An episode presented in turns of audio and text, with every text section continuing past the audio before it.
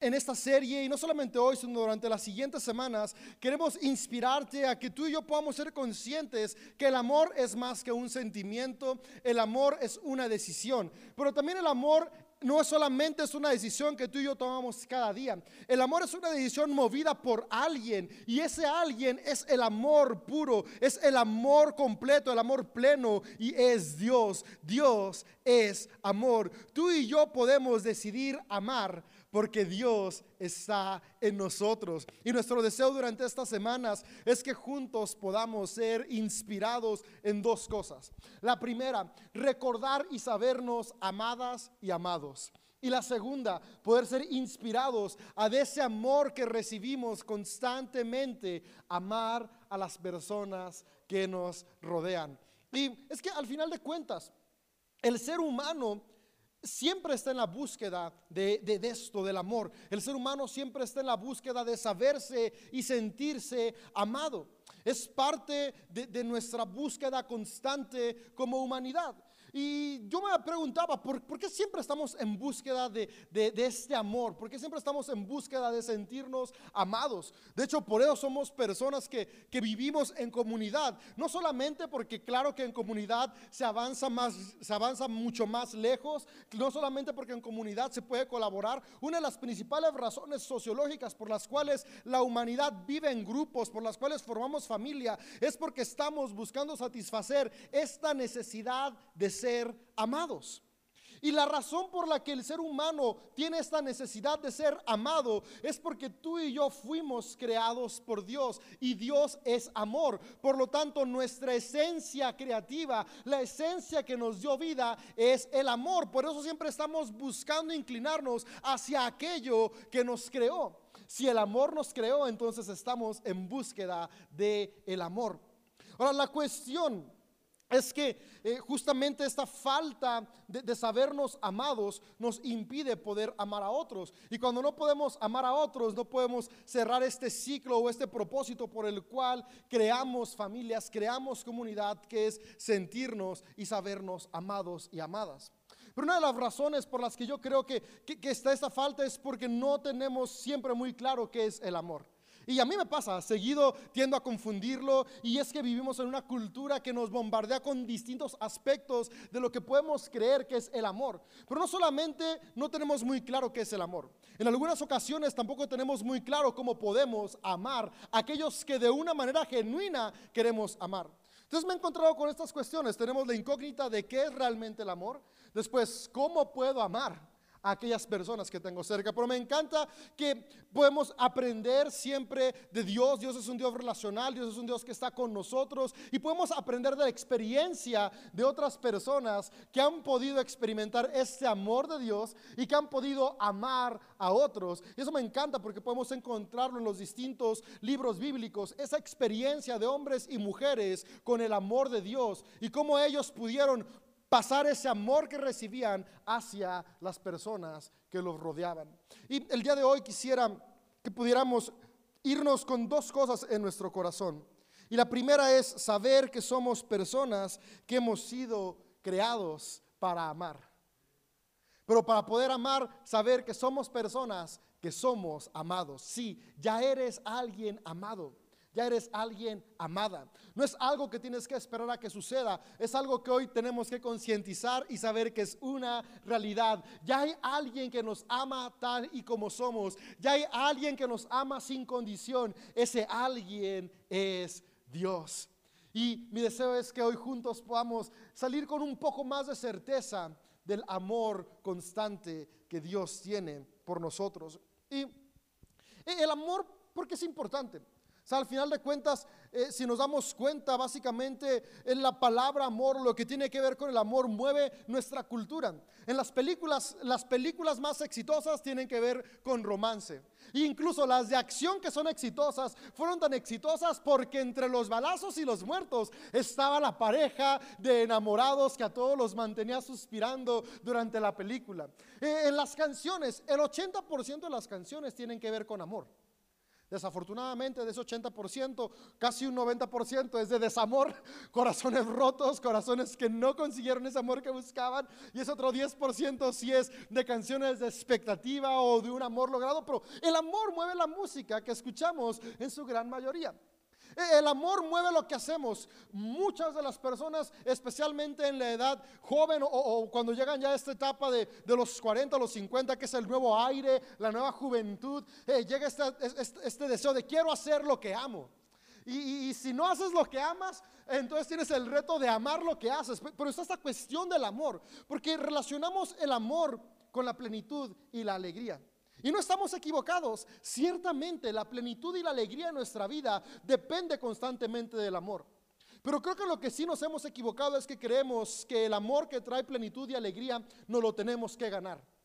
Y como Vivimos pensando que, para poder tener este amor que trae alegría, este amor que trae plenitud, tenemos que hacer algo. Y si somos honestos, nunca logramos dar como esa talla que creemos que Dios espera de nosotros. Tendemos a pensar que no somos amados. Y no solamente Dios, eh, sociológicamente, la mayoría de los hijos batalla y lucha creyendo que no son suficientes para ser amados por sus padres. La mayoría de los matrimonios, uno de los principales conflictos que hay, y esto está basado con estudios psicológicos, es que creen que no son suficientes para ser amados por su pareja. Este sentimiento de insuficiencia crea huecos. Y vivimos con huecos que después queremos llenar con otras cosas. Y buscamos llenarlas tal vez con, con algún hobby. Y los hobbies son buenos, no son malos. Un deporte, jugar fútbol es bueno, jugar básquetbol es bueno, jugar tenis, golf, no sé cuál sea el deporte que te guste, es bueno. Eh, tratamos de llenar este hueco con trabajo, trabajar es bueno. Pero la cosa es que los buscamos en exceso tratando de llenar esos huecos y esos huecos no se llenan y nos frustramos y cambiamos de deporte y sigue lo mismo y aumentamos una hora más al trabajo y sigue lo mismo y después empezamos a buscar experimentar eh, de otras maneras y es cuando surgen infidelidades porque ok, tal vez no siento este amor porque no es la persona y vamos buscando de persona en persona y ese hueco sigue ahí Puede que pruebes con sustancias y eso que ahí tal vez no puedo llenar el hueco, aunque sea lo voy a dormir, porque e-, ese hueco está ahí constante. Pero está ahí porque creemos que tú y yo necesitamos hacer algo para lograr llenarlo. Pero si algo a mí me llena de expectativa, algo a mí me llena de esperanza, es que Dios no necesita que tú y, tú y yo hagamos algo para ganarnos su amor. Su amor es sin condición. Y, es que esta, es la parte complicada de entender, porque si somos honestos, los seres humanos damos amor condicional. O sea, aún por mucho que nos esforcemos amar sin condición, no, sí amamos con condición. yo creo que, que, el amor que se acerca un poquito más a lo incondicional es el de padres a hijos. Pero aún ahí hay ciertas condiciones que mueven la balanza para que pueda avanzar la relación. Y, y, tendemos a pensar que es lo mismo con Dios que si yo no hago ciertas cosas, si yo no me muevo de cierta manera, si yo no actúo de cierta forma, el amor de Dios va a frenar, el amor de Dios se va a apartar. Incluso esa frase, ¿no? O sea, si yo me porté mal, el amor de Dios se apartó de mí. Y, eso crea esta frustración de vacío. Pero yo quiero darte esa buena noticia. El amor de Dios no está condicionado por tus acciones, está condicionado por lo que Él es. Y si Él es amor y Él no tiene fin, el amor que Dios tiene por ti, por lo tanto, tampoco tiene fin. Y yo quisiera que pudiéramos ver un pasaje que está en Juan 15, que nos va a ayudar a entender este amor que no tiene fin, este amor que Dios tiene por nosotros, cómo lo puedo experimentar y cómo lo puedo poner en la práctica y qué es lo que hace en mí. Hay tres preguntas que, yo quisiera que hoy pudiéramos eh, salir con un poco de claridad. La primera es, es qué es el amor y justamente el amor es Dios, es esa esencia divina, ese Espíritu Santo que está en nosotros, que nos da vida, que crea. El amor trae vida. Pero después, ese amor, ¿cómo se ve? ¿Cómo se ve? Porque, porque es muy fácil decir, yo amo, o, es muy fácil aquí escuchar, Dios te ama, pero que ese amor que Dios tiene, ¿cómo se ve en mi vida? Eh, ¿Qué, significa que Dios me ame? ¿Y qué significa que yo ame a los que están a mi alrededor? Hoy quisiera en los minutos que tengo eh, eh, que estas preguntas puedan darnos claridad y qué mejor que poder ser inspirados por el amor manifestado a través de la persona de Jesucristo. Dios mismo, el amor mismo hecho hombre. Y, esta historia que te voy a leer está en Juan 15. Juan es de mis evangelios favoritos. Juan es un evangelio muy espiritual. Eh, los otros tres evangelios que son Marcos, Mateo y Lucas están más enfocados en presentarnos eh, desde una manera teológica la vida de Jesús en la tierra y, la culminación o el eje central de esos evangelios es la resurrección y la ascensión y después de ahí tratan de explicarnos qué fue lo que fue sucediendo en la vida de Jesús antes de llegar a la resurrección y la ascensión. Pero el evangelio de Juan tiene un enfoque distinto. El Evangelio de Juan trata de explicarnos en el día a día cómo se experimenta a Jesús a través del Espíritu en nosotros. Y nos presenta cómo en el momento que Él estaba aquí en la tierra, él estaba poniendo las bases de lo que íbamos a experimentar cada día tú y yo en una relación con Él a través del Espíritu Santo. Ese es el enfoque del Evangelio de Juan. Por eso encuentras tantas metáforas y por eso encuentras eh, tantas palabras que dices, esto no, no es muy claro como para tratar de entender qué hace Jesús, pero es muy claro para entender cómo hoy se relaciona en nuestras vidas a través del Espíritu. Y en Juan 15, Jesús está teniendo una plática con sus amigos en su cena de despedida. Fue la última cena que tuvieron antes de que fuera a la cruz. Y en, el, marco de esta cena está la historia de Juan 15. Y, Juan está, y, Jesús está platicando con sus amigos más cercanos. Y les dice lo siguiente. Yo les he amado a ustedes tanto como el Padre me ha amado a mí. Permanezcan en mi amor. Cuando obedecen mis mandamientos, permanecen en mi amor, así como yo obedezco los mandamientos de mi Padre y permanezco en su amor. Les he dicho estas cosas para que se llenen de mi gozo. Así es, desbordarán de gozo. Este es mi mandamiento. Ámense unos a otros de la misma manera que yo los he amado. No hay un amor más grande que dar la vida por los amigos. Ustedes son mis amigos si hacen lo que yo les mando. Yo, los llamo, yo no los llamo esclavos porque el amo no confía sus asuntos a los esclavos. Ustedes ahora son mis amigos porque les he contado todo lo que el Padre me dijo. Ustedes no me eligieron a mí, yo los elegí a ustedes. Les encargué que vayan y produzcan frutos duraderos. Así el Padre les dará todo lo que pidan en mi nombre. Este es mi mandato. Ámense unos a otros. En este verso, en estas palabras de Jesús, yo puedo encontrar el propósito de cada ser humano. Nuestro propósito está resumido en dos cosas. Lo primero, tú y yo estamos acá para ser amados, ser amados por Dios, experimentar el amor del Creador en cada día de nuestras vidas. Pero número dos, tú y yo estamos acá para mostrar ese amor a los que nos rodean, para amar a las personas. Tú ya te habías preguntado, ¿cuál es mi propósito? Tu propósito es ser amado y amar. Ahora, todas las demás cosas que hacemos, sueños, profesiones, carreras, son herramientas que nos ayudan a cumplir nuestro propósito. Herramientas que tenemos a nuestra disposición que nos ayudan a amar a Dios, amar a los demás y amarnos a nosotros. Y me encanta de manera práctica, podemos ir entendiendo cómo Jesús comienza diciendo en el verso 9 lo siguiente, yo los he amado a ustedes tanto como el Padre me ha amado a mí. Esto es clave. Me encanta cómo Jesús comienza diciéndonos, para que tú puedas amar, primero necesitas haberte amado. Jesús le dice, yo los he amado a ustedes porque sé que el Padre me ama. Yo los amo a ustedes en la misma medida que sé que el Padre me ama. Y, y los amo tanto, así como el Padre me ama tanto. Y es que esto es importante y fundamental. Para que esos huecos que están en nuestro corazón se comiencen a llenar, tenemos que saber que aquel que nos ama tanto y sin condición es Dios.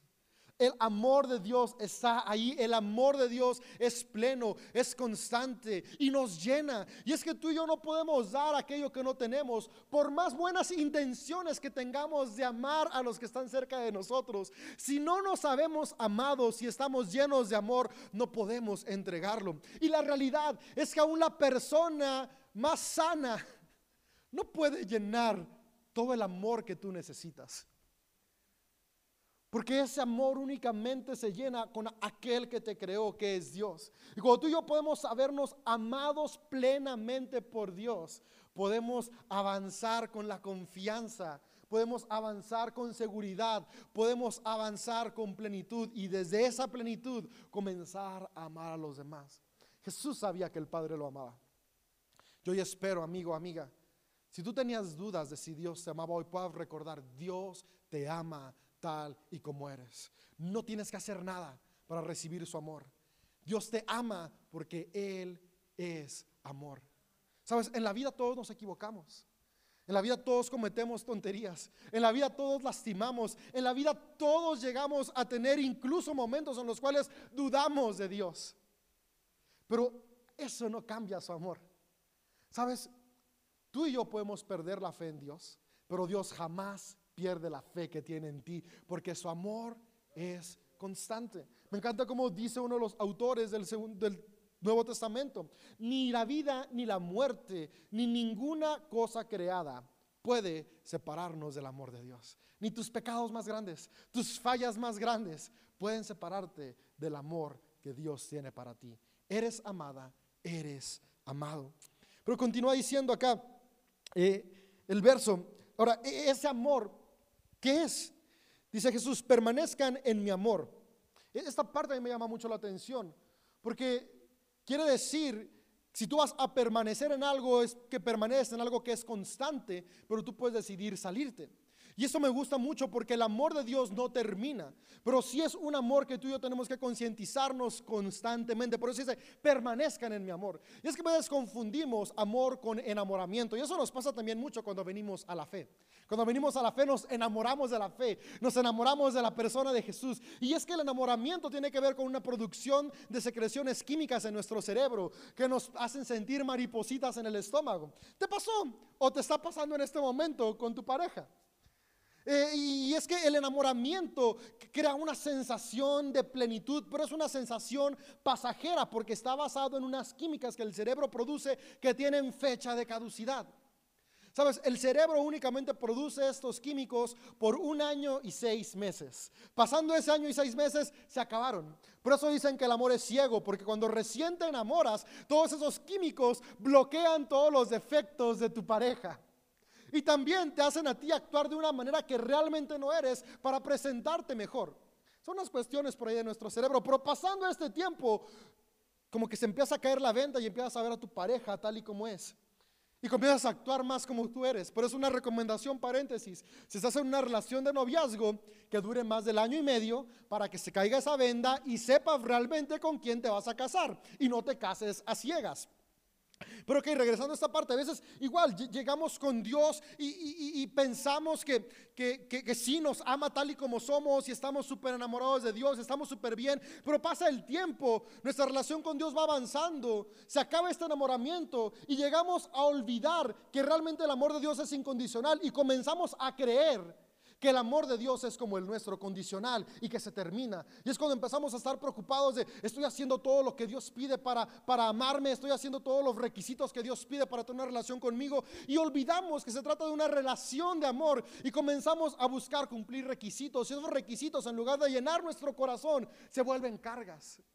Por eso me encanta que Jesús dice, hey, permanezcan en mi amor. Porque mi amor no es algo que termina, es algo que siempre está ahí. Y tienes que recordar cada momento de tu día, mi amor no es condicional, es incondicional, permanece en mí. Y después dice Jesús, lo siguiente dice, voy a leer el verso 13. ¿Qué es este amor? ¿Cuál es el amor de Dios? Dice, no hay amor más grande que dar la vida por los amigos. Esa parte me gusta. El, amor no es un sentimiento, es una acción. Jesús básicamente está diciendo, sí, yo los amo a ustedes como el Padre me ama, pero no es solamente decirles cosas bonitas. De hecho, no me imagino a Jesús diciéndole cosas bonitas a sus amigos, sería como raro, ¿no? Tú tienes amigos, no, no vas a ir diciéndoles, digo, yo a mis amigos no ando diciéndoles cada rato te amo o, chuleándolos, sería muy raro. Entre amigas sí es más común, más normal, pero, pero no. Yo, yo, ¿Por qué son mis amigos? Porque paso tiempo con ellos, porque les pregunto cómo están, porque buscamos coexistir, convivir. Y, y Jesús era amigo de sus discípulos porque él daba su vida por sus discípulos. Y esa parte de mí me, rompe la cabeza cuando la entendí hace varios años por primera vez. Yo por muchos años leí este versículo pensando que Jesús se refería a su muerte en la cruz. Y después llega este punto, ¿no? Entonces, para yo amar tengo que morir. Y, y, es como una, una cuestión que nos lleva a pensar mucho, pero no, dar la vida no tiene que ver con morir por alguien. Dar la vida tiene que ver con vivir por alguien. Jesús vivió por sus amigos. Jesús vivió por la humanidad. Jesús pasó cada día de su vida amando, dignificando, restaurando y levantando aquello que se había caído. Eso es dar la vida. Dar la vida es cuando yo estoy ahí para impulsar, para recordarles su propósito, para recordarles su identidad a las personas que me rodean. Jesús con acciones le recordaba a la gente a su alrededor que era valiosa, que era importante y que era amada. El amor no solamente se expresa, el amor se demuestra. Por eso vemos a Jesús comiendo con sus amigos. ¿Sabes? Jesús no le dijo a los pecadores, a la gente que la religión segregaba, los amo como son. No. Jesús dijo, como con ustedes en donde están. Celebro con ustedes en donde están. Los abrazo, comparto mi tiempo, doy mi vida por ustedes. Y esto es el amor. El amor no son palabras, el amor no son rosas y chocolates. Claro, dalas, no estoy diciendo que no las des. Pero el amor son las acciones que tú y yo hacemos día a día para dignificar, para honrar, para levantar, para edificar a las personas que nos rodean. Esto es amar. Por eso Jesús dijo, doy mi vida por mis amigos. ¿Quieres saber cuál es la mejor manera de amar a tu familia? Da tu vida por ellos. La mejor manera de amar a tus amigos, da tu vida por ellos.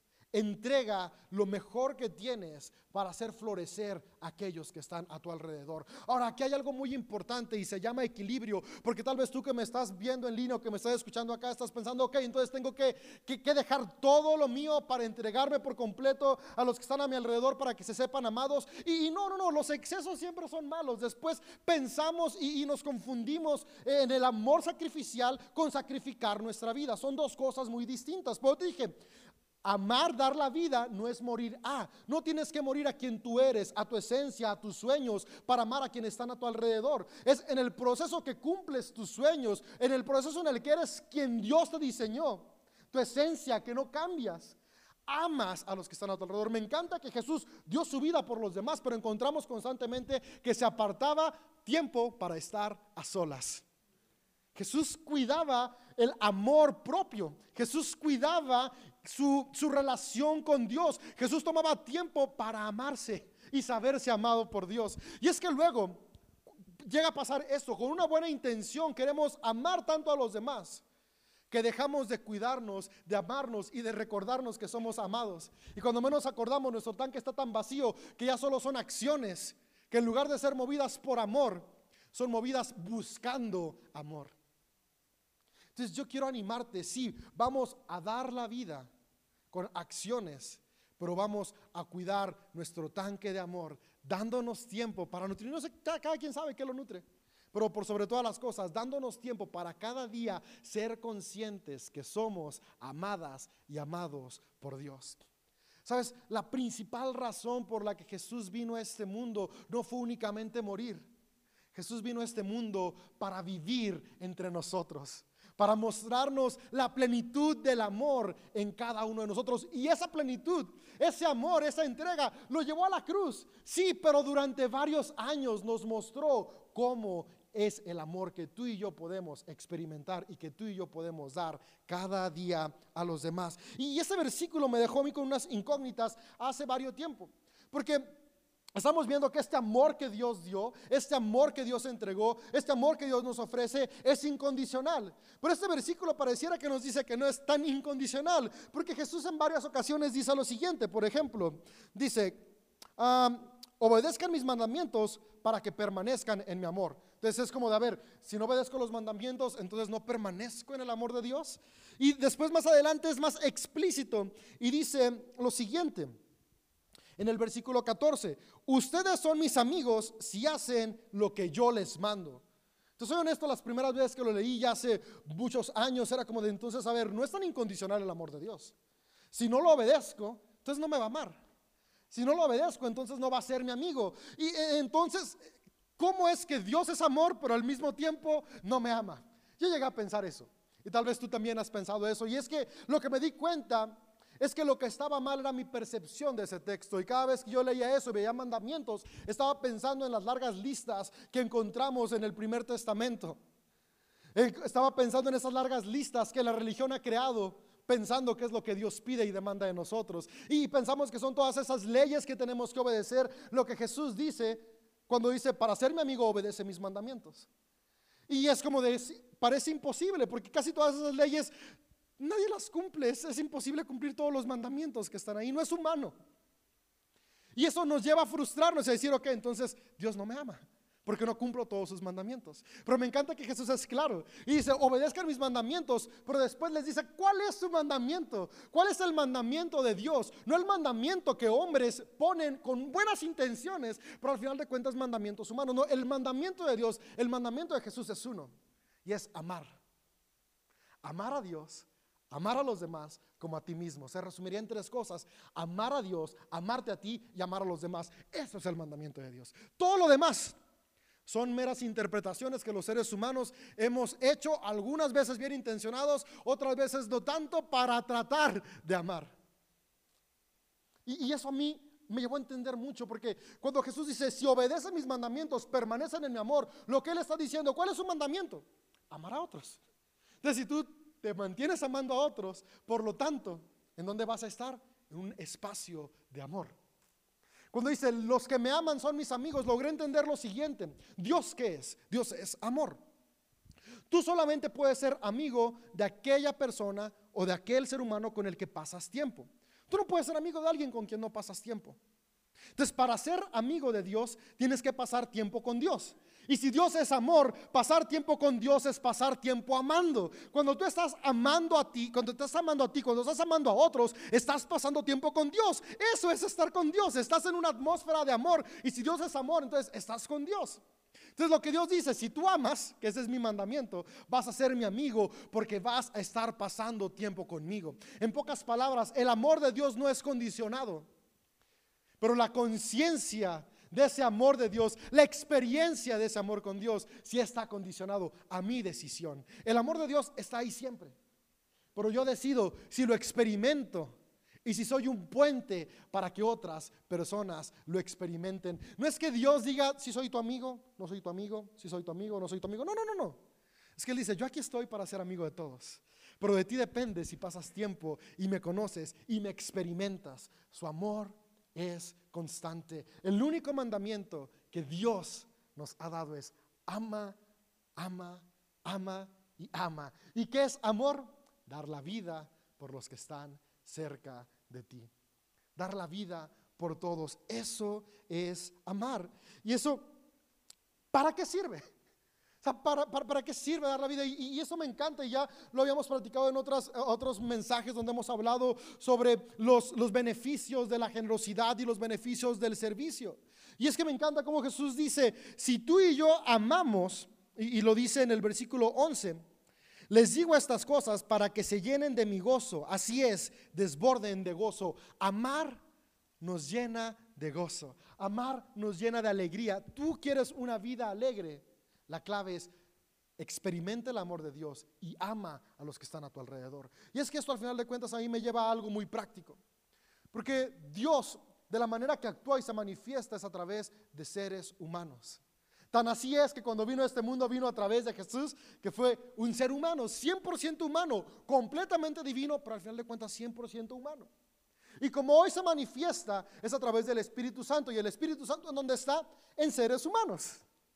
Entonces, al final de cuentas, experimentar el amor de Dios es posible cuando tú y yo permitimos que ese amor fluya a través de nuestras acciones. Tus acciones movidas por amor permiten que otros puedan ver a Dios, que otros puedan saberse amadas y amados por Dios.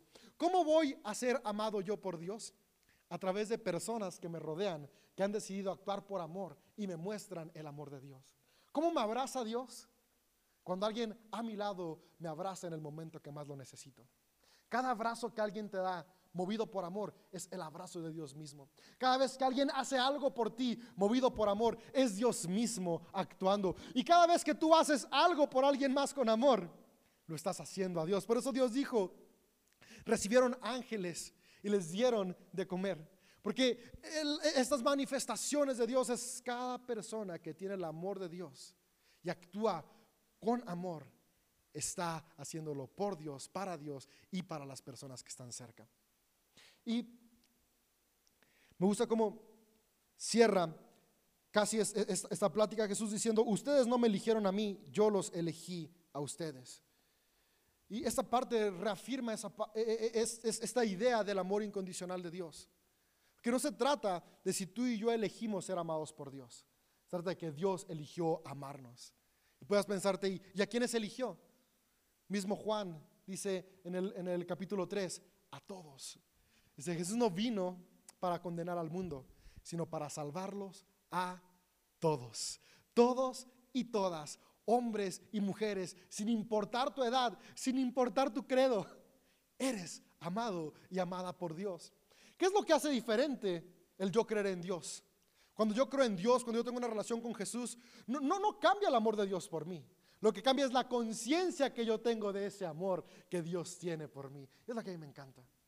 Saber que no se trata de hombres eligiendo a Dios, sino Dios eligiendo a toda la humanidad. ¿Y para qué nos eligió? Para amarnos. ¿Y cómo se ve ese amor? Con esto cierro. Corintios, 1 Corintios, capítulo 13, verso 4 al 8, nos dice qué sí es el amor y qué no es el amor.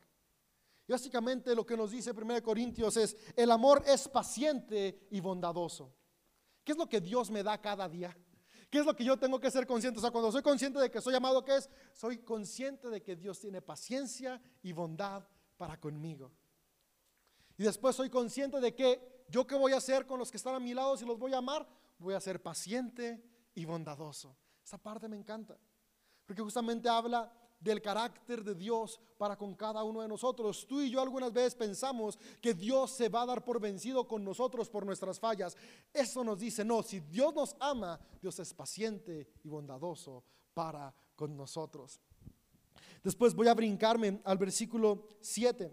¿Qué si es el amor? El amor nunca se da por vencido, jamás pierde la fe, siempre tiene esperanza y se mantiene firme en toda circunstancia. El amor que Dios tiene por ti, así es. Se mantiene firme en toda circunstancia. Atravesaste un momento difícil, el amor de Dios ahí está. Las circunstancias cruciales te llevaron a perder la fe, el amor de Dios ahí está. Las circunstancias difíciles te llevaron incluso a hablar cosas que tal vez no querías, pero en contra de Dios. Dios no te dio la espalda. El amor de Dios ahí está porque se mantiene. Él es fiel. Él te ama. Y lo que Él desea es que tú puedas recordar que en medio de cualquier temporada, cualquier circunstancia, su amor está ahí para ti. Y ese amor nos lleva a ti y a mí a amar a los que están cerca de nosotros de la misma manera que Jesús nos amó. ¿Cómo? Con paciencia, con bondad, sin darnos por vencido, sin perder la fe, sin perder la esperanza y manteniéndonos firmes ante toda circunstancia. Me gusta cómo cierra en el verso 8, Primera de Corintios 13, dice la profecía, el hablar idiomas desconocidos, el conocimiento especial se volverán inútiles, pero el amor durará para siempre.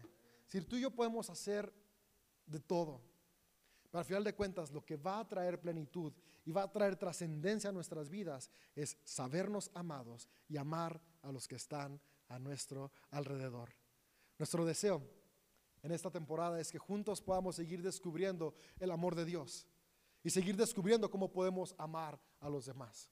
Pero el día de hoy, en este primer mensaje de serie, en esa introducción, lo que quiero que se vaya en tu corazón es que eres amada, eres amado, porque esa es la clave. Antes de pasar a cómo voy a amar a los demás, hoy te puedas quedar con esta convicción. Eres una persona muy amada. Eres una persona que Dios te ama. Y me encanta la analogía de la serie El amor está en el aire. Porque a fin de cuentas, el aire está para todos. El aire no escoge a unos y a otros no. Está ahí, está a tu lado. O sea, no hace excepción de personas. Ahí está el aire. La única manera de dejar de tener aire es que salgas de la tierra a la atmósfera, a otro lugar. Pero todos los habitantes de la tierra tienen acceso al aire. Igual, así es el amor de Dios. Está para todos. Y el aire contiene oxígeno. Y ese oxígeno nos da vida. El amor de Dios que está para todos contiene la esencia de la vida para todos. Cada vez que tú y yo somos conscientes de que Dios está en nosotros, podemos recordar, podemos saber que aún hay más. El amor de Dios está para todos y está en todos.